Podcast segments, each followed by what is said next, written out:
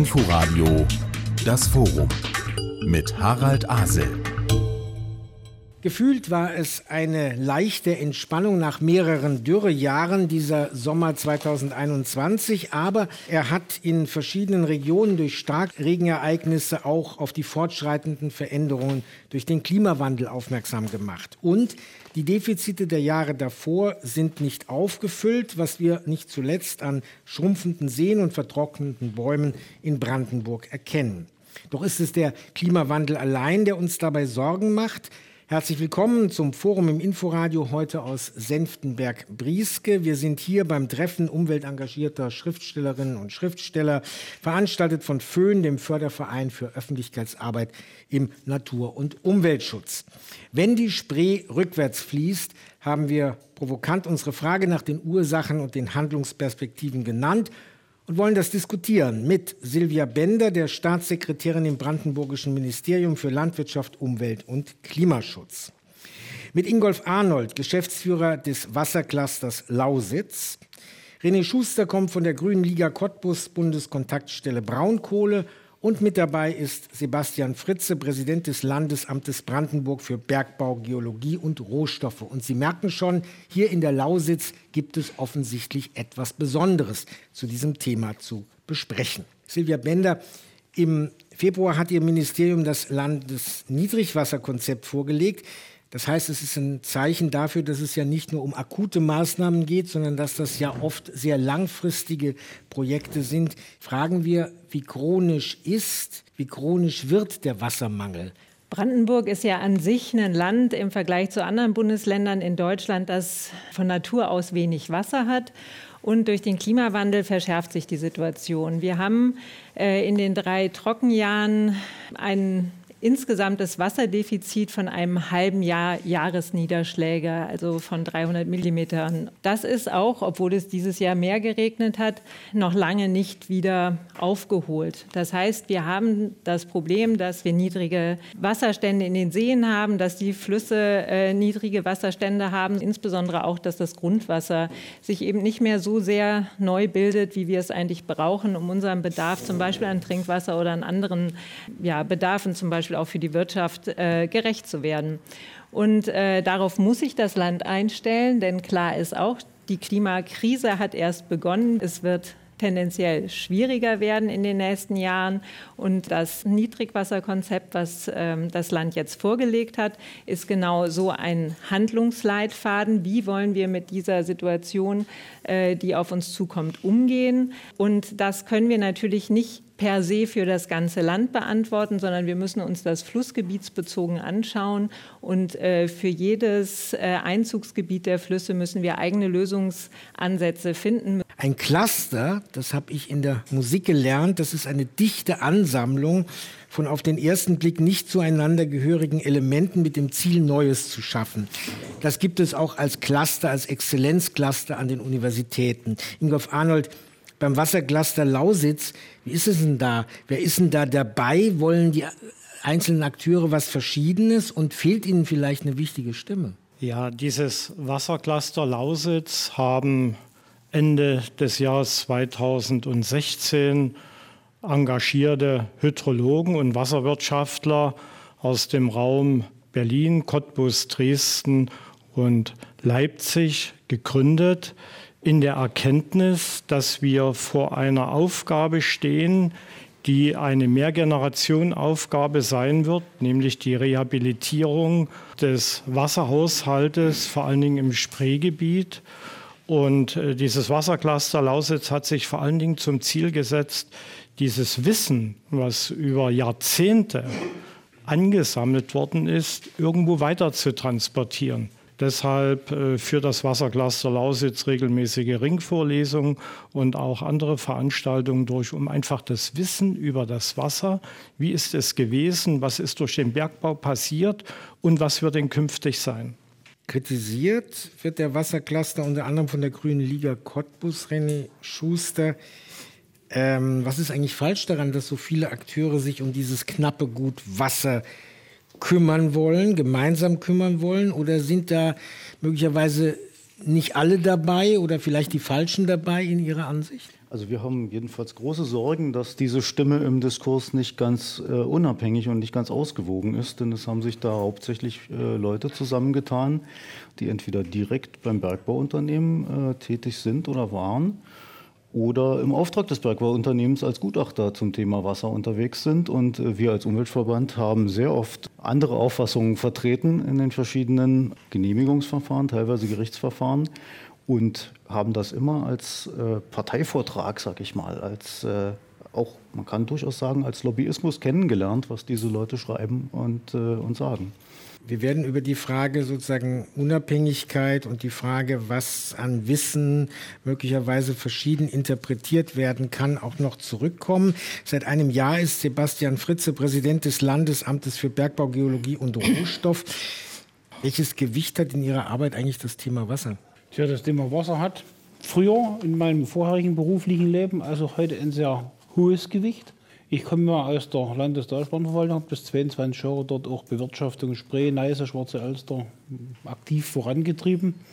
Und das Thema Wasser, gerade mit Blick auf die vor uns liegenden Ziele, herstellen in der Landschaft mit Seen, mit Flüssen drinne, die sicherlich dann so lange Bestand haben muss, ich sage es mal mit Augenzwinkern, bis der nächste Gletscher drüber wegrollt. Das ist eine sehr anspruchsvolle Aufgabe und da spielt natürlich auch die Vernetzung der Ökosysteme über die Flüsse, was ja seit alters her, jetzt nicht nur die Spree, auch die kleineren Nebengewässer der Spree, die massiv zu den Ökosystemen dazugehören, um die Vernetzung herzustellen, um diesen Transport herzustellen, äh, spielt das Thema Wasser eine Riesenrolle. Und das wird uns die nächsten, also ich habe vor dem Kohleausstieg muss er die nächsten 25, 30 Jahre massiv begleiten. Durch den beschleunigten Kohleausstieg gibt es dort eine zeitliche Pressung. Das heißt, wir müssen mit vielen Lösungen einfach früher anfangen. Wir müssen schneller fertig werden und sicherlich auch an der einen oder anderen Stelle ja durchaus neu überlegen und Dinge nochmal frisch bewerten und uns verschiedene Gedanken machen, wie wir denn diese Zeitkomponente kompensieren und wie wir dann auf der anderen Seite auch in dem Kontext mit auch diesen Klimawandel kompensieren können. Was jetzt dazu führt, dass ich natürlich schon mit den höheren Bedürfnissen, die die Gesellschaft hat, auch Ansprüchen an die zukünftige Landschaft hat, Nutzungen etc., natürlich dann mit weniger Wasser auskommen muss für höheren Bedarf. Und da muss man halt mal gucken, wie man diese Schere, diese Wasserklemme, ne, die es halt für die Spree im Speziellen gibt, halt hinkriegt. Und wer vielleicht jetzt wissen will, als Ausblick, was der Spree bevorstünde, wenn man sich jetzt hier nicht genügend überlegt, da braucht sich nur die Elster angucken. Die schwarze Elster. Die schwarze Elster also die ja doch fast schon regelmäßig trocken fällt, muss man. Richtig. Ich komme an den Punkt, den René Schuster eben angesprochen hat, die Frage der Unabhängigkeit derer, die über dieses Thema sprechen. Ich nehme das an einem Punkt mal heraus, nämlich die Frage, ist der aktuelle Braunkohletagebau mit Schuld an dem Wassermangel oder federt er noch ab, was schlimmer wäre, wenn er nicht da wäre? Ja, ich würde vielleicht gern den Faden noch mal aufgreifen zu dieser Unabhängigkeit. 40 Jahre und acht Monate hat mein Berufsleben gedauert. Und mein Berufsleben war zu 100 Prozent von der bergbaulichen Wasserwirtschaft geprägt. Was glauben Sie, was alles in meinem Kopf oben drin ist? Was soll ich denn nun damit machen? Als 1990 die gesellschaftspolitische Wende war, wurde vom Bundesumweltministerium wurden viele Studien in Auftrag gegeben. Und da gab es Firmen, eine große Firma, Dornier, die kann man durchaus nennen, die hatten einen Auftrag ökologischer Sanierungsplan. Die kam aus Friedrichshafen am Bodensee. Wissen Sie, was die gemacht haben? Die sind zu mir gekommen, Herr Arnold, erklären Sie uns mal das, erklären Sie uns mal das, erklären Sie uns mal das. Und wir haben im Moment äh, eine, eine Situation, das weiß jeder, Fachleute sind außerdem auch knapp in Deutschland dass eben engagierte Hydrologen, Wasserwirtschaftler, die eben schon immer hier tätig waren, dass sie ihr Wissen einbringen wollen, um Lösungen zu finden. Jetzt sagen Sie mir mal, was an dem Gedanken falsch ist. Aber vielleicht so viel erstmal, um einfach mal meine Gedanken loszuwerden, weil mich das schon ein bisschen ärgert, äh, dass mir das immer vorgeworfen wird. Im Übrigen in diesem Wassercluster Lausitz sind äh, drei äh, Personen, die wirklich auch im Bergbau gearbeitet haben oder noch arbeiten. Von wie vielen? Von, von, wie von, wir sind 25 Personen und äh, da sind also auch äh, Professoren aus ja, Freiberg, aus Leipzig, aus Dresden. Aber das sind natürlich alles Leute, die in irgendeiner Weise irgendwann sich mit dieser Gegend schon mal beschäftigt haben. Silvia Bender. Sicherlich ist es wichtig, äh, das Wissen, was auch zum Beispiel Herr Arnold hat, in diese Diskussion mit einzubeziehen. Und äh, wie Herr Arnold ja auch äh, ausgeführt hat, es gibt natürlich hier vor Ort viele Fachleute, die sich seit Jahrzehnten mit der Thematik beschäftigen und tatsächlich über ein Wissen verfügen, auch über Daten verfügen, die nirgends anders vorliegen. Äh, ich denke, wenn es um das Thema Unabhängigkeit geht, dann geht es natürlich vielleicht gar nicht um die Erhebung von Daten, sondern es geht ja am Ende darum, wie lösen wir es und auf wessen Kosten lösen wir es. Und das ist, denke ich, das äh, eine Thema, was die Umweltverbände bewegt. Wir wissen, die Wassersituation in den Bergbaufolgelandschaften wieder zu normalisieren, das wird eine Generationenaufgabe sein und die wird unglaublich viel Geld kosten. Und die Frage ist, ist das Geld, das irgendwann ausschließlich nur noch die öffentliche Hand leisten muss?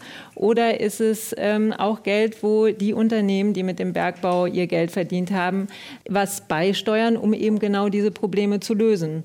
Und ich denke, darum geht es, wenn wir um Unabhängigkeit reden, dass wir uns ein klares Bild darüber verschaffen, wie ist die Lage, versuchen möglichst vorauszudenken, äh, wie wir diese Probleme über welchen Zeitraum lösen können, welche Kosten dafür entstehen und dann ein Modell zu finden, das eben gemäß des Verursacherprinzips eben auch die Unternehmen in die Verpflichtung nimmt, sich an diesen Kosten zu beteiligen. Und dann könnte es sein, dass jemand, der in diesem Unternehmen lange gearbeitet hat, vielleicht sagen könnte, wir sind doch jetzt gar nicht mehr so sehr der Verursacher nach dem Ende des Tagebaus. Und die Grüne Liga sagt, nein, nein, nein, ihr habt äh, da weiter auch eure Verpflichtung. Der Hauptdiskussionspunkt ist ja jetzt die Phase, wenn die Brautkohlentagebauer ausgelaufen sein werden, kein Wasser mehr in die Spree pumpen. Dann kommen wir in eine Phase, wo es wirklich eng wird für die Spree. Und äh, diese Phase ist aber eindeutig durch den Bergbau verursacht. Der Bergbau hat das Grundwasser weggepumpt, was dann erst wieder aufgefüllt werden muss. Und so lange kann das Einzugsgebiet seine Funktion nicht voll erfüllen. Und das kommt bei einem früheren Kohleausstieg früher bei einem späteren später, aber bei einem späteren ist das Problem insgesamt größer, weil man mehr Wasser in der Zwischenzeit gepumpt hat, das Grundwasserdefizit größer ist, mehr durch die Kühltürme verschwunden ist. Das äh, müsste eigentlich Konsens sein, wenn man das Verursacherprinzip anwendet. Und wenn ich dann aber ähm, in Lokalzeitungen Überschriften lese, wie der Kohleausstieg gefährdet die Umwelt, aus genau diesem Zusammenhang heraus, und das kommt dann aus dem Umfeld des Wasserclusters Lausitz, dann ähm, ist für mich natürlich klar, dass da mit der Verrentung nicht unbedingt äh, ein, ein Sinneswandel stattgefunden hat. Es könnte natürlich auch sein, wie Mascha Kaliko, die Dichterin, mal sagte, alles hat seine zwei Schattenseiten. Man muss dies, die Ebenen bei dieser Diskussion, denke ich, ein bisschen auseinanderziehen.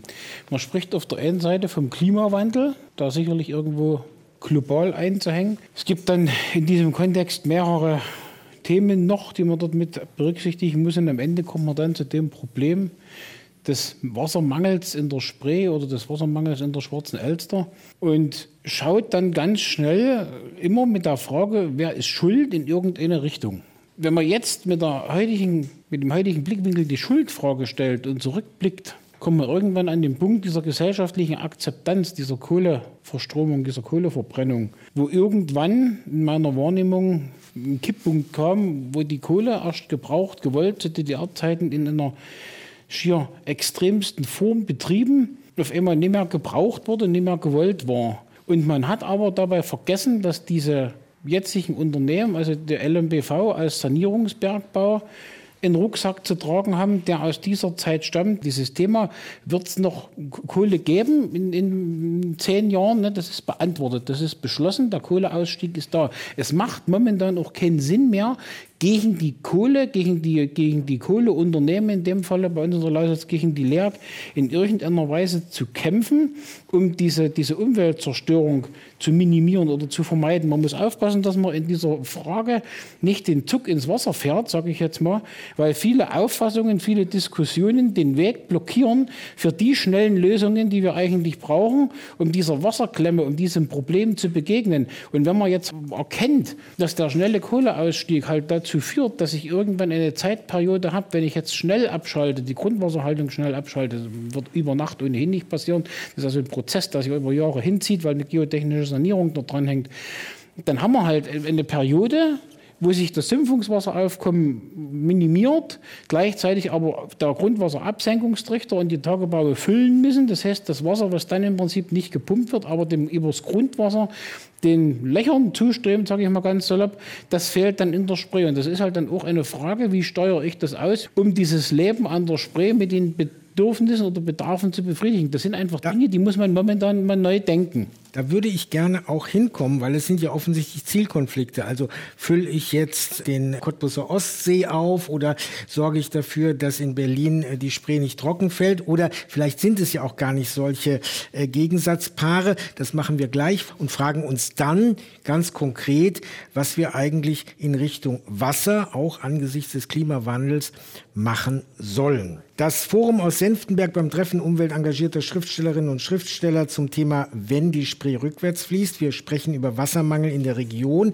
mit der brandenburgischen Umweltstaatssekretärin Silvia Bender, mit dem Präsidenten des Bergbauamtes Sebastian Fritze, mit René Schuster von der Grünen Liga Cottbus und Ingolf Arnold, Wassercluster Lausitz. Eigentlich denken wir doch in Brandenburg gibt es viel Wasser. Es gibt 10.000 Seen, es gibt 34.600 Kilometer Fließgewässer und das ist schon das erste Problem. Da verdunstet eine ganze Menge. Wir stellen fest, je mehr in den letzten Jahren, je mehr große Wasserflächen da sind, auch die neu geschöpften äh, Seen, umso mehr Verdunstung haben wir. Wir haben äh, schon darüber gesprochen, dass der Klimawandel möglicherweise da auch etwas zu beiträgt. Und jetzt ist die Frage, ja, richten wir uns dann darauf ein, dass die Spree einfach ein dünneres Rinnsal wird oder leiten wir von anderswo Wasser zu? So eine klassische, einfache Frage würde ich mir jetzt als Bürger stellen. Und das ist schon fast eine politische Frage, Silvia Bender. Das ist sicherlich eine politische Frage. Und klar ist, wir können die Spree natürlich nicht austrocknen lassen. Denn die Spree ist ja unter anderem für Berlin, aber natürlich auch für Teile von Brandenburg zum Beispiel ein wichtiger Lieferant von Trinkwasser. Viele Verbraucherinnen und Verbraucher bekommen ihr äh, Wasser als Uferfiltrat eben auch aus der Spree. Das heißt, dieses Gewässer ist lebenswichtig wichtig, weil es Trinkwasser liefert. Es ist zudem auch, äh, wenn wir uns den Spreewald anschauen, äh, ein wichtiges Gewässer für die wirtschaftliche Entwicklung über Tourismus in der Region. Äh, von daher äh, die Frage, wir lassen das jetzt einfach mal trocken fallen, äh, stellt sich natürlich nicht. Es wird darum gehen, in den nächsten Jahren Wasser zu managen und zu schauen, wie wir die verschiedenen Ansprüche beantwortet und gut aufgeteilt werden können. Es war lange der richtige oder es wurde lange als richtiger Weg äh, gesehen, dass äh, die Tagebau ähm, Restlöcher äh, quasi mit Wasser verfüllt werden oder mit Wasser gefüllt werden. Das hat natürlich auch Vorteile, um ja, die ähm, Stabilität herzustellen. Nichtsdestotrotz werden wir uns fragen müssen, ob das dort, wo noch nicht die Entscheidung gefallen ist, tatsächlich das immer noch der richtige Weg ist oder ob wir uns nicht auch andere ähm, Wege ähm, überlegen müssen, wie ähm, die, die ähm, Tagebaue gesichert werden können. Und wir müssen uns überlegen, mit welcher Geschwindigkeit können wir es auffüllen. Es ist ja heute schon so, dass das Zulaufen des äh, Ostsees wird ja auch immer wieder unterbrochen, wenn wir Wasserprobleme haben in der Region. Ich denke, das wird sich in den nächsten Jahren sicherlich weiter auch so entwickeln bzw. vielleicht noch verschärfen. Lässt sich das beliebig verlangsamen, das äh, äh, Füllen der, der Restlöcher, oder ist das letztlich eher eine Milchmädchenrechnung? Ja, das lässt sich schon verlangsamen. Wir sitzen ja hier auf ehemals Grube Marga. 500 Meter von hier entfernt im Jahr 1906 ging der erste Großtagebau in Betrieb. Seit nunmehr 120 Jahren wird Wasser in der Lausitz bewegt. Das Wasser, was hier bewegt worden ist in 120 Jahren, ist mehr als der Bodensee fast vom Volumen. Und deshalb braucht die Natur natürlich sehr lange. Und jetzt könnten wir uns das ganz einfach machen. Lass doch das Grundwasser kommen. Wie hoch steigt eigentlich das Wasser? Im flachen Land so hoch, bis es oben aus der Erdoberfläche rausguckt. Und wenn ich da eine kleine Rinne drin habe, und das ist der Fluss, da fließt es über den Fluss ab. Und jetzt ist die Frage, wollen wir als Gesellschaft 100 Jahre warten? Und dafür das Wasser dann, was da hochkommt, woanders einbringen. Das ist ja die Frage. Das Wasser nein, ist ja nicht weg, wenn es. Nein, das klappt eben auch wieder nicht. Warum? Weil das ist ja so ein Riesensack nach unten, muss man sich das vorstellen, wo das Grundwasser fehlt. Und der liebe Gott wird es auch weiter regnen lassen. Nicht so, wie wir das gerne hätten, aber er lässt es regnen. Und diese Wassertropfen, die fallen da erstmal in dieses tiefe Loch rein und füllen das vom tiefsten auf.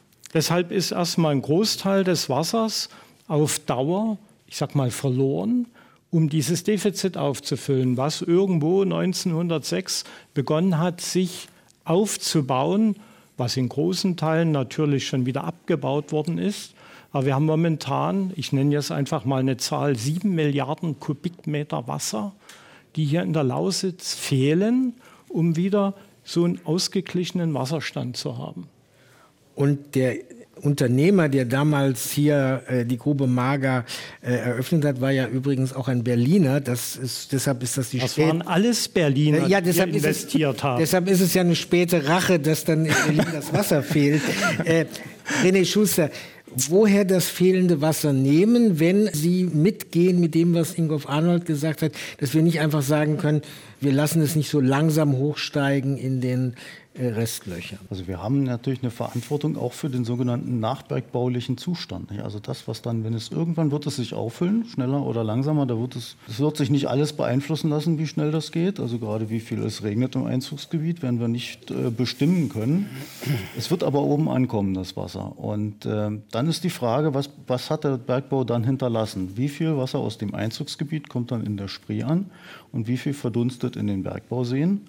Bevor es in der Spree ankommen kann. Und äh, da muss jetzt nochmal ganz kritisch drüber nachgedacht werden, weil die können wir kleiner machen, nicht nur indem wir sie innerhalb des, also erstens mal dadurch können wir sie kleiner machen, dass wir weniger baggern. Also ein früherer Kohleausstieg verringert das Problem auf jeden Fall für den nachbergbaulichen Zustand. Äh, und wir können natürlich dann auch solche Fehler wie äh, diese Form des Cottbus Ostsees können wir bei den anderen Tagebauen auf jeden Fall vermeiden, indem wir nur kleine... Was ist daran der Fehler? Ja, man hat eine riesige Wasserfläche von 1900 Hektar geschaffen, davon der größte, also na, geschaffen ist gut, man hat das Loch geschaffen, wo diese Wasserfläche sein soll. Äh, davon soll der größte Teil zwei bis drei Meter flach sein. Und das ist eine riesige Verdunstungsfläche und so ist es aber das billigste für den Tagebaubetreiber ähm, pro Hektar. Und wenn man das in Nochten und Welzow nochmal genauso macht, dann organisiert man sich jetzt sehenden Auges weitere Wasserverluste für nicht Jahrzehnte, sondern für Jahrhunderte. Diese Seen sind ja dann eine Ewigkeitslast letzten Endes. Um die Frage jetzt umfassend zu beantworten, muss man natürlich sagen, es gibt einen großen Teil des Problems, der ist schon da und es gibt einen inzwischen kleineren Teil des Problems, an dem kann man noch minimieren. Den großen Teil muss man sehr viel managen, da muss man auch Überleitungen prüfen. Ich habe da noch keine abschließende Meinung dazu, aber das entlastet uns nicht davon, den kleinen Teil so viel wie möglich zu vermeiden. In, in dem Klimawandel, der uns bevorsteht, geht es um jeden Kubikmeter und jedes Prozent. Also Überleitung, dass ich das richtig verstehe, ist Rohre von da, wo noch viel Wasser ist, her, hierher. Also äh, diese Idee, wir retten das Tote Meer, indem wir Wasser äh, aus dem Roten Meer über Leitungen da hineinpumpen, könnte man ja sagen, Elbe und Oder sind gar nicht so weit weg. Dann kommt es eben von da und dann sagt hier im Raum sofort einer, aber die Elbe ist ein Niedrigwasserfluss, da kriegt ihr gar nicht so viel. Herr Fritze, ich will nur mal das versuchen auch zu verstehen, weil es immer hier heißt, ja, das ist eine Ewigkeitslast, das äh, währt sehr lange. Werden wir es mit Sicherheit nicht mehr erleben, dass der brandenburgische Untergrund hier wieder sich so normalisiert hat wie vor dem Tagebau? Das kommt darauf an, wie alt Sie jetzt sind. es ist schon so, dass man sagen muss, hier nach Niederschlagsdargebot und da muss man dann auch nicht nur über die Verdunstung reden, sondern man muss über die Kenngröße Grundwasserneubildung sprechen. Wie findet die Stadt, wie viel Prozent vom Niederschlag wird dem Grundwasser zur Verfügung stehen? Und danach wird sich definitiv auch äh, diese Struktur von vielen Löchern, man nennt es auch Grundwasserabsenkungstrichter, wieder mit Wasser füllen. Das Wasser wird das ist leider so, egal was man rechnet und modelliert, in irgendeiner Art und Weise plus minus einen halben oder plus minus einen Meter den vorbergbaulichen Höhenzustand wieder erreichen. Die Frage ist nur, wann das ist das eine. Und die Frage ist, wesse, wessen Qualität wird das dann haben, was dort unten aus der Erde irgendwann mal wieder hochkommt. Und wir können mit dem Wissen, was wir momentan haben, ein Stück weit den Zeitpunkt beeinflussen, wann haben wir denn diesen vorbergbaulichen Zustand nach der Höhe wieder erreicht. Und wir können mit geschickten Methoden die durchaus auch schon aus der Erfahrung der früheren Bergbausanierung resultieren, auch die Wasserqualität recht gut beeinflussen. Also das kann man steuern. Es hängt nur auch viel davon ab, was an Regen kommen wird. Der Regen wird kommen, der Regen wird fallen und die Verteilung des Regens im Jahr, das ist das, was sich verschiebt. Also was und wir jetzt in diesem Jahr muss, erlebt genau, haben, genau, Starkregenereignisse richtig, richtig. und dann wieder große Druck. Und man muss dann am Ende auch bei dieser ganzen Tagebausanierung auch sich davon lösen, dass man hier in Brandenburg versucht, alleine die Welt zu retten. Das wird nicht funktionieren. Also Brandenburg ist ein Transitland, wenn man auf die Spree guckt. Das Wasser kommt aus Sachsen und läuft nach Berlin. Und wenn man hier über eine Wasserstrategie spricht, dass Sachsen im Prinzip in der Bergbausanierung eine ähnliche Last zu tragen hat wie das Land Brandenburg, sicherlich in Facetten etwas anders gelagert, dann ist es ganz einfach so, dass wir hier wirklich Schulterschluss üben sollten, üben müssen mit dem Oberliga, weil der Oberliga hat die Speicher und der Oberliga hat die Quellgebiete. Das ist das eine. Das andere ist die Diskussion, die man jetzt aufmacht über die Form, Farbe, Größe, Nichtgröße, Tiefe von irgendwelchen Tagebaurestseen. Ich gehe mal davon aus, ich schätze jetzt wirklich mal, ich weiß es echt nicht, äh, dass man vielleicht noch 10 Prozent von der Gesamtleistung der Kohleförderung der letzten 150 Jahre maximal noch vor der Brust hat in der Auskohlung und der Rest ist im Prinzip Geschichte. Das ist durch. Man sagt auch dazu dann, der Fisch ist geputzt, der kann man nicht mehr machen. Und das ist halt auch das, was ich sage, den Rucksack, den wir hier tragen, mit dem müssen wir klarkommen. Den kann man ausräumen, den kann man mal umsortieren, aber mit dem Rucksack müssen wir klarkommen. Und das Massendefizit, die Kohle ist verbrannt. Wir haben noch ein paar Möglichkeiten, wo man reagieren kann, wird aber in der Gesamtbilanz, im Gesamtsystem, wird es uns dort an der Stelle, gerade mit der Frage Verdunstung, Grundwasserneubildung, nicht retten. Und nochmal ein Satz zu dem Thema Verdunstung über Wasserflächen. Ich bin auch einer, der das im höchsten Maße mit propagiert hat, dass das erstmal in den Fokus geriet. Gleichwohl darf man auch nicht unterschätzen, dass der Kiefernwald, wenn er denn erstmal 60 Jahre alt ist, in der Verdunstungsleistung, der Wasserfläche nicht allzu viel nachsteht. Jetzt sind wir plötzlich bei der Kiefer angelangt, wo ich immer dachte. Also Landnutzung ist ein großes Thema. Das ist eben. Und das, deshalb geht es mir, Silvia Bender, auch um die Frage, welche Spielräume, äh, wenn der Fisch geputzt ist oder die, der Drops gelutscht, wie auch immer wir das sehen wollen, welche Spielräume eigentlich die Entscheider an der Stelle haben also erstmal kann ich beruhigen, wir arbeiten natürlich eng mit den Sachsen zusammen bei dem Thema. Ähm, wir arbeiten auch äh, eng mit Berlin zusammen, weil wir natürlich wissen, dass wir ein zusammenhängendes hydrologisches System haben. Es wird ja jetzt gerade zum Beispiel das Großraummodell Lausitz, was eine Modellierung erarbeiten soll zum, zur Frage, wie geht es weiter mit dem Wasserhaushalt nach dem Kohleausstieg und wie können wir ihn wieder normalisieren. Das wird eben gerade von den drei Ländern gemeinsam gemeinsam mit dem Bund auf den Weg gebracht, um dieses Problem anzugehen. Und auch jetzt schon ist ja in der Bewirtschaftung von Wasser eben um genau äh, die Spree nicht trocken fallen zu lassen, gibt es ja heute auch schon eine enge Zusammenarbeit. Von daher, das passiert, das ist uns natürlich klar. Das Zweite, was mir wichtig ist, ist zu sagen, ich glaube, wir dürfen zum Wassersparen keinen noch so kleinen Baustein ausblenden, jedenfalls nicht aus unseren Überlegungen. Und deswegen finde ich die, die Anmerkung von Herrn Schuster zu sagen, zumindest bei den Seen, die noch nicht geplant sind und die jetzt noch nicht voll sind, sollten wir uns noch mal überlegen, ob es auch noch andere Möglichkeiten gibt, als wirklich diese riesigen Wasserflächen zu schaffen. Das, denke ich, ist ein wichtiger Punkt. Es wird natürlich nicht die einzige Stellschraube sein, weil ganz klar ist, bei der Klimakrise auf die wir zusteuern, in der wir schon sind, wird es nicht die eine einzige Antwort geben, die dazu führt, dass alle Probleme gelöst sind, sondern wir müssen viele Instrumente anwenden und vor allem müssen wir alle Instrumente anwenden, weil sonst wird es für die Generation nach uns einfach eine sehr wenig lebenswerte Umwelt geben. Und das ist natürlich auch das Thema beim Wasser. Wer durch die Brandenburger Landschaft geht, sieht halt, es wird an ganz vielen Stellen nach wie vor entwässert. Wir müssen zum Beispiel den, den, den Rückhalt des Wassers in der Landschaft stärken.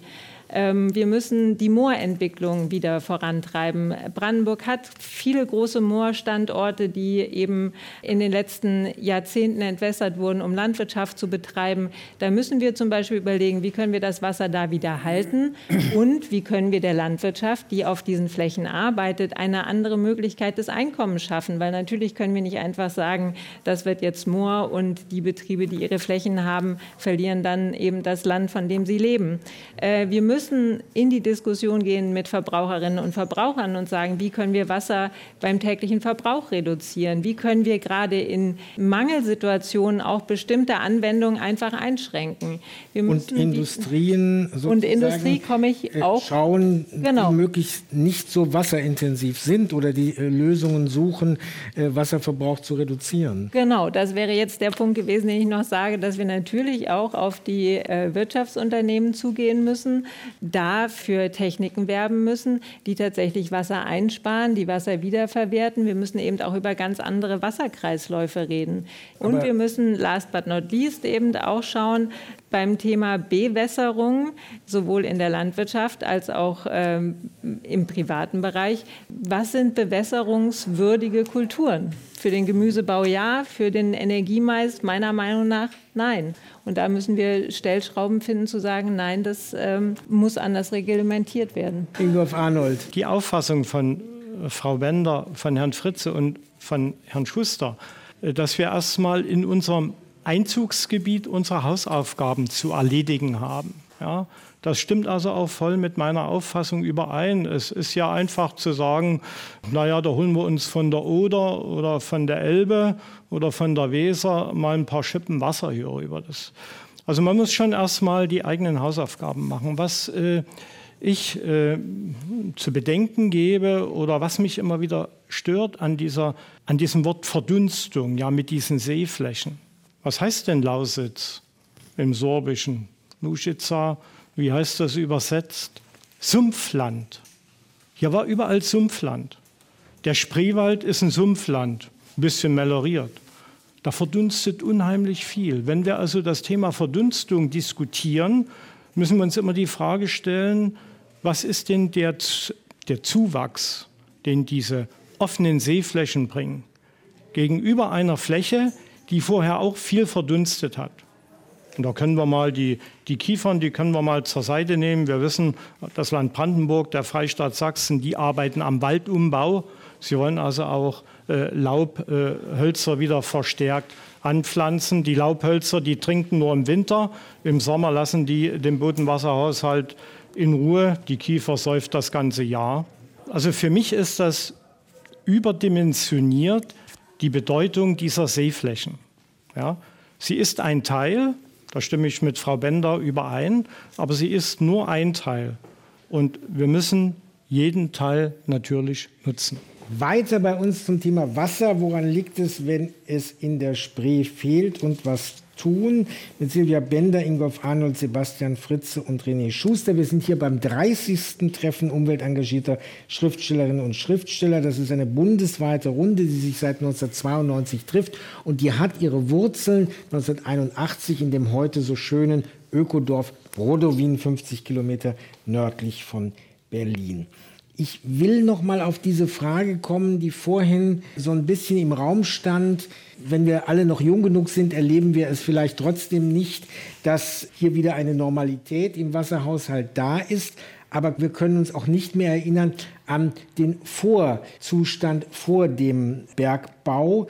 Und ich lese dann immer, damals war ja auch nicht so viel Wasser in der Spree. Das heißt, wenn wir da wieder hinkämen, würden sich auch die naturnahen Landschaften, die wir jetzt so stark pflegen, im Bereich der Spree in den nächsten Jahrzehnten verändern, verändern müssen. Was können wir darüber eigentlich schon sagen, frage ich den Kollegen von der Grünen Liga. Und was können wir eigentlich da wollen oder was müssen wir da zulassen? Große gesellschaftliche Frage, was wir da wollen und zulassen können. Ähm wir haben ja äh, solche Sachen wie die Talsperre Spremberg behalten wir ja. Das heißt, dass die Spree schon vergleichmäßig da sein wird als vor dem Bergbau in ihrem, in ihrem Abfluss. Aber es werden sich, sich viele Verhältnisse ändern und ich glaube, dass, es, ähm, ja, dass wir da noch nicht alles erfasst haben, was da auf uns zukommt. Wie gesagt, wir haben ja drei Effekte. Es wird ja nicht nur wie vor dem Bergbau. Ne? Es kommt der Klimawandel dazu und es kommt zusätzlicher Wasserverbrauch durch die Tagebaufolgelandschaft dazu. Und äh, vermutlich durch das große Berlin, das immer weiter und wächst das, und dadurch. Das ist die Frage, ob das äh, große, ne, ob das dann eigentlich gut ist, dass das Berlin weiter wächst. Nicht? Ich habe das ja nicht zu entscheiden, aber ähm, vom Standort her eigentlich nicht so günstig gewählt, sage ich mal, für die nächste Million Leute. Äh, ich muss, ich muss. Äh, wo, wo kommen wir her? Wir hatten im März diesen Jahres eine große Wasserkonferenz. Da waren die drei Umweltminister aus Sachsen, Berlin und Brandenburg anwesend. Und ich habe dort den äh, Satz geprägt, die Spree wird sich ihr natürliches Kleid wieder anziehen. 60 Jahre lang haben wir über unsere Verhältnisse gelebt, was die Wasserführung in der Spree anbelangt. Die hatte nämlich mehr Wasser. Es wurde ja nicht bloß die Kohle aus der Erde geholt, sondern auch das Wasser. Und alle haben sich daran gewöhnt. Wir haben alle gemeinsam, wie wir hier vorne sitzen, erkannt, diese Zeit geht zu Ende. Die Spree wird sich ihr natürliches Kleid wieder anziehen. Aber in der Zeit ist Berlin gewachsen, ist Brandenburg gewachsen, die Ansprüche sind gewachsen. Die Schere zu schließen, bin ich mir sicher, fällt uns allen, fallen uns Lösungen ein. Aber wir brauchen viel Geduld. Wir werden das nicht mehr erleben, dass hier alles in Ordnung ist, aber wir werden bestimmt den einen oder anderen Meilenstein gemeinsam noch erleben. Was können wir eigentlich schnell tun? Können wir denn überhaupt schnell etwas machen, Silvia Bender? Ja, schnell können wir auf alle Fälle was tun, um äh, dem Klimawandel zu begegnen. Das heißt, äh, die nächste Bundesregierung muss ein Sofortprogramm auflegen, um äh, die CO2-Emissionen schnellstmöglich zu senken und das äh, Paris-Ziel zu erreichen. Da gibt es ja Vorschläge, wie zum Beispiel die unbeliebte Einführung eines Tempolimits, was ja schon mal bestimmte CO2-Senkungen herbeiführen würde und auch noch andere Vorschläge. Das heißt, das ist was, was schnell passieren muss zum Beispiel. Das wird natürlich nicht direkt sichtbar sein, aber es wäre eine schnelle Maßnahme, damit sich eben die Situation nicht noch weiter verschärft und verschlimmert. Hier im Raum sitzen viele Menschen, denen wir jetzt gerne ein Mikrofon reichen würden, wenn sie sagen, das, was ihr da besprochen habt, ist alles nicht das, was ich von euch wissen will. Meine Frage, wie viel Prozent des Spreewassers in Berlin stammt aus Tagebau, Einzugsgebieten und wie hoch ist der Prozentsatz außerhalb von Tagebau-Einzugsgebieten? Denn wo die Tagebaue sind, haben wir relativ wenig Einfluss, schnell etwas zu ändern. Aber außerhalb, meine ich, können wir relativ schnell etwas ändern. Und das hat ja Frau Bender schon angedeutet. Ich bin auch ein großer Fan von Wiedervernässung von Mooren und von Feuchtgebieten, denn damit schützen wir das Klima und damit schaffen wir auch einen ausgeglicheneren Wasserhaushalt. Meine Frage ist, könnte man nicht die Bauern, sage ich jetzt mal, die diese Gebiete bewirtschaften, wenn sie wieder vernässt sind, nicht honorieren dafür, dass auf diesen Flächen erstens Wasser gespeichert wird und zweitens CO2 nicht emittiert wird. Denn aus trockengelegten Mooren wird ja doppelt so viel CO2 emittiert wie durch den Flugverkehr. Ist tatsächlich ja in Diskussion, ne, die äh, äh, quasi ähm, Senkenfunktion der Landwirtschaft auch zu honorieren, genauso wie es eine Diskussion ist, die Senkenfunktion der Forstwirtschaft zu honorieren. Wir haben da noch nicht ganz das passende Modell. Es ist ja auch so, dass insbesondere die Landwirtschaft einem europäischen Subventionssystem unterliegt. Das heißt, wir können auch in Deutschland alleine erstmal gar nichts machen, aber dieses Thema wird auf äh, EU-Ebene tatsächlich diskutiert. Der zweite Ansatz ist tatsächlich, und den verfolgen wir als Brandenburg gerade mit einem großen Projektantrag, eben diese Frage, wie kann auf diesen Flächen, auch wenn sie vernässt sind, auch wenn wirklich das Wasser direkt unter Flur steht, wie kann da trotzdem noch eine Form der Wertschöpfung von der äh, Fläche passieren? Zusätzlich gegebenenfalls zu einer Förderung, indem man zum Beispiel Paludikulturen anbaut oder auch eine gewisse Form von Weidehaltung das durchführt. müssen Sie ganz kurz den Nicht-Experten unter unseren Hörerinnen und Hörern mhm. erklären? Genau, Paludikulturen sind äh, bestimmte äh, Gewächse, die eben auf Mooren wachsen, zum Beispiel Sägen oder Redgras.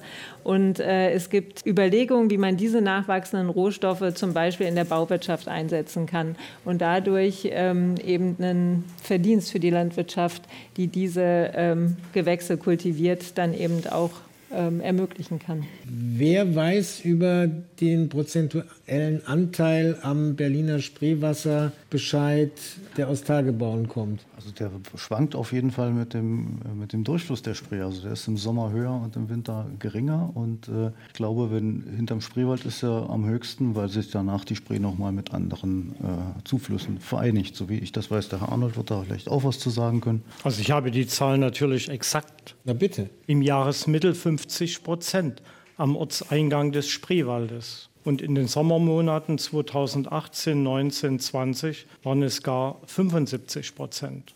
Und wir müssen dabei aber eins beachten, der Weg nach Berlin ist trotzdem noch weit. Es gibt den Spreewald, dann kommt der Neuendorfer See und der Schwielachsee, der Oder-Spree-Kanal und der Müggelsee. Und in dieser Fläche passiert natürlich auch noch einiges. Genau das Exakte, was wir hier in der Spree, am Spreewald haben, das spiegelt sich nicht eins zu eins wieder nach Berlin. Das wird unterwegs ein bisschen verwaschen, sodass man also durchaus sagen kann, der Anteil im Berliner Gewässer an Tagebauwasser ist in der Größenordnung maximal 50 Prozent, eher zwischen 30 und 40 Prozent. Aber das ist viel, nämlich genau dann, wenn die Spree rückwärts fließt. Im Übrigen, wenn die Spree rückwärts fließt, da ist immer noch Wasser da. Das ist doch eine tolle Aussage. ja? Und das ist doch für so einen Verflechtungsraum wie Berlin-Brandenburg eine gute Nachricht. Es fließt von Brandenburg nach Berlin, es fließt von Berlin nach Brandenburg, ja. mal sozusagen nach ja. Westen ab, nämlich über die Havel und mal sozusagen ja. rückwärts. Äh, Jürgen Leskin, die Verdunstungsphilosophie, die Sie angeboten haben, äh, halte ich für ziemlich gewagt. Es ist doch ziemlich einfach für mich als Laie.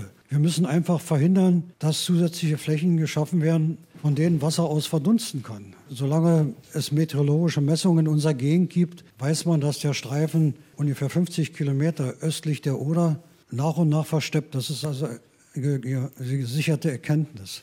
Und das andere, zu dem Herrn da rechts außen, irre ich mich, wenn nach wie vor das äh, Verursacherprinzip eigentlich greifen muss.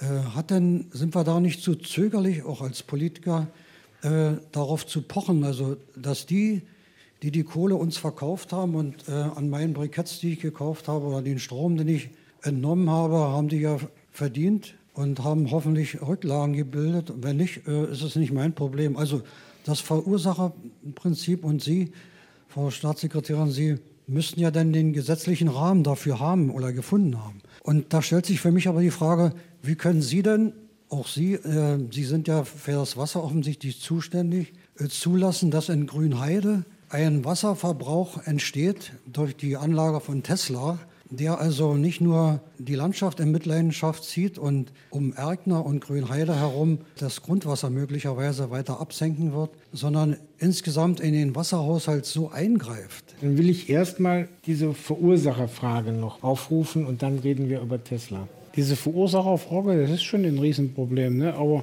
Sie haben ja mitgekriegt aus der Diskussion 120, 150 Jahre Bergbau, verschiedene gesellschaftspolitische Epochen. Und wir haben jetzt am Ende des Kohleausstiegs, wenn man jetzt den Verursacher nimmt, leer, ne? kann noch ein bisschen Richtung LMBV gucken, was der, der Vorbergbau war und versucht das dann dort zu verorten. Es gab irgendwann mal, also weit, weit vor meiner Zeit halt die Entscheidung im politischen Raum, dass die Kohle keine Rücklagen bildet. Jeder Deponiebetreiber muss für das, was er tut, äh, Rücklagen bilden. Man hat das irgendwann mal vor 20, 30 Jahren anders entschieden. Sagen Sie mir mal, wie wir aus der Nummer rauskommen sollen, wenn ich den, Zugriff nicht habe mit dem Verursacherprinzip. Das ist schon, das ist schon ein Problem. Darum hat man ja jetzt diese Konstruktion geschaffen mit dieser Vorsorgevereinbarung, mit diesen mit Verträgen, die momentan bei der EU-Kommission zur Prüfung liegen. Wir hoffen, dass das alle vernünftig über die Bühne geht, dass man zur Zeit noch eine Entscheidung kriegt. Und dann ist auch in der Warte her zumindest diese Finanzierung für diese Frage geklärt. Silvia Bender, wollen Sie was sagen zu dem schwierigen Thema Tesla? Also Grundsatz in Deutschland ist, dass es ein Recht auf Genehmigung gibt, wenn die entsprechenden Voraussetzungen bestehen. Und ich glaube, dass das auch ein äh, guter Grundsatz ist, dass ähm, ein Unternehmen, äh, aber auch eine Privatperson, die einen Antrag stellt, um was äh, umzusetzen, auch ein Recht auf Genehmigung hat, wenn es keine Widersprüche gibt oder wenn es keine, keine belegbaren Gründe gibt, weswegen diese Genehmigung nicht funktionieren kann. Das Genehmigungsverfahren läuft im Moment bei uns im nachgeordneten Bereich im Landesumweltamt und äh, die, Thema, die Thematik Wasser wird dann natürlich intensivst untersucht. Und es gibt eben von den Trägern der öffentlichen Belange und auch vom äh, Wasserverband gibt es eine positive Prognose für die erste Ausbaustufe. Das ausreichend Wasser in der Region da ist, um eben diese erste Ausbaustufe abzusichern und auch ähm, die Entsorgung sicherzustellen. Diese Aussage, diese Bestätigung des WSE wird jetzt Grundlage des laufenden Genehmigungsverfahrens sein. Man muss auch ganz klar sagen, Tesla verbraucht im Vergleich zu anderen Automobilherstellern, wenn man sich die Zahlen anguckt, schon deutlich weniger Wasser. Das heißt, äh, das Unternehmen setzt durchaus äh, darauf, Wasser wassersparende Techniken einzusetzen. Und ich denke, das ist auch eine richtige und wichtige Entwicklung, dass Unternehmen in dem Moment, wo sie neu bauen, eben den Schritt auch gehen, möglichst wassersparende Techniken anzuwenden. Ähm, ob Tesla da jetzt schon sage ich mal, ähm, den ähm, höchsten Grad erreicht hat, den man erreichen kann, kann ich nicht beurteilen. Klar ist definitiv im Vergleich eben, wie gesagt, zu anderen Werken in Deutschland, dass der Wasserverbrauch niedriger ist und im unteren Bereich liegt. Winnie Schuster. Ich, ich wollt, muss leider widersprechen an einem Punkt, nämlich dieses Recht auf Genehmigung, das gibt es im Emissionsschutzrecht, das gibt es im Bergrecht, im Wasserrecht gibt es das gerade nicht. Da ist es ja so, dass es dieses Bewirtschaftungsermessen gibt, nach dem Motto, äh, wenn zu wenig Wasser da ist, dann muss man auch wieder äh, beschränken können, die Nutzungen. Deswegen steht in jeder wasserrechtlichen Erlaubnis drin, äh, kann nachträglich beschränkt und äh, befristet und aufgehoben werden und so weiter. Wir haben aber im Moment ein emissionsschutzrechtliches Verfahren, was die Wasseraspekte mit betrachtet. Und äh, deswegen ist eben dieses emissionsschutzrechtliche Verfahren, das was alle anderen Genehmigungen zusammenfasst und was oben, äh, was quasi das, das äh, wichtigste und federführende Verfahren ist. Woran messen wir den Erfolg dieser ganzen Maßnahmen, über die wir heute gesprochen haben, wenn wir in 20, 30 Jahren hier wieder zusammensitzen und sagen können, ja, wir sind diesen entscheidenden Schritt vorangekommen, wie stellen wir das fest? Was muss da erreicht sein? Da muss ein Zustand in der Spree und in der Schwarzen Elster erreicht sein, so wie wir ihn in den letzten 20 Jahren gewöhnt sind. Denn in den letzten 20 Jahren wurde nämlich auch schon gearbeitet, jeden Tag. Sachsen, Brandenburg und Berlin legen jede Woche fest, wie in der Folgewoche die gesamte Spree gesteuert wird. Und damit ist es gelungen, auch über die drei Trockenjahre hinwegzukommen. Und auch wenn da in der Zeitung mal geschrien wurde, es ist keiner zu Schaden gekommen. Und wenn uns gelingt, diesen Status, den wir gegenwärtig haben, den wir gegenwärtig leben, mit Anstrengung, dass wir diesen erhalten können in den nächsten 20, 30 Jahren, wenn eben der letzte oder vorletzte die Pumpe ausschaltet, dann sind wir messbar sehr gut. Sagt Ingolf Arnold, Wassercluster Lausitz. Was muss dann erreicht sein, René Schuster? Dem kann ich ja zustimmen, was Herr Arnold sagt. Nur um da hinzukommen, denke ich, müssen wir möglichst schnell die Verantwortlichkeiten klären. Und es gibt eben derzeit immer noch eine gewisse, es wird gepokert darum, was die LEAG noch bezahlen muss und was nicht mehr. Und das hält eben auf bei der klaren Strukturierung dieser, dieser Aufgaben, sag ich mal. Sagt René Schuster von der Grünen Liga Cottbus.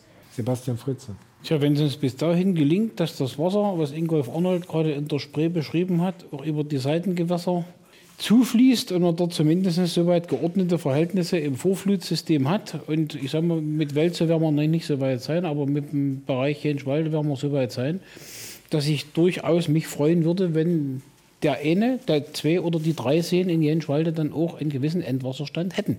Und das können wir hinkriegen, wenn wir an einem Strick ziehen. Sagt der Präsident des Bergbauamtes Brandenburg, Sebastian Fritze. Und Silvia Bender glaub, ich glaube, ich bin nicht so optimistisch, dass wir in 30 Jahren in der Spree einen ähnlichen Wasserstand haben wie vor 20 Jahren oder in den letzten 20 Jahren, weil die Klimakrise, wie gesagt, jetzt erst anfängt. Ich äh, denke, dass wir viel erreicht haben, wenn wir in 30 Jahren einen Zustand in unserer Natur haben, der zwar vielleicht ein anderer sein wird, der aber lebenswert ist und gemeinsam in der Gesellschaft alles versucht haben, um äh, die Klimakrise aufzuhalten und diesen lebenswerten Zustand herzustellen sagt Silvia Bender, die brandenburgische Umweltstaatssekretärin. Es ist also nach wie vor viel zu tun und ich habe so viel gehört davon, an einem Strang ziehen. Es darf nur nicht nach beiden Seiten sein. Das war das Forum, wenn die Spree rückwärts fließt aufgezeichnet am 1. Oktober 2021 beim Treffen umweltengagierter Schriftstellerinnen und Schriftsteller in Senftenberg-Brieske, veranstaltet, damit es auch noch mal ordentlich gesagt wird, vom Förderverein für Öffentlichkeitsarbeit im Natur- und Umweltschutz. Ich danke allen für Ihre Aufmerksamkeit. Inforadio Podcast.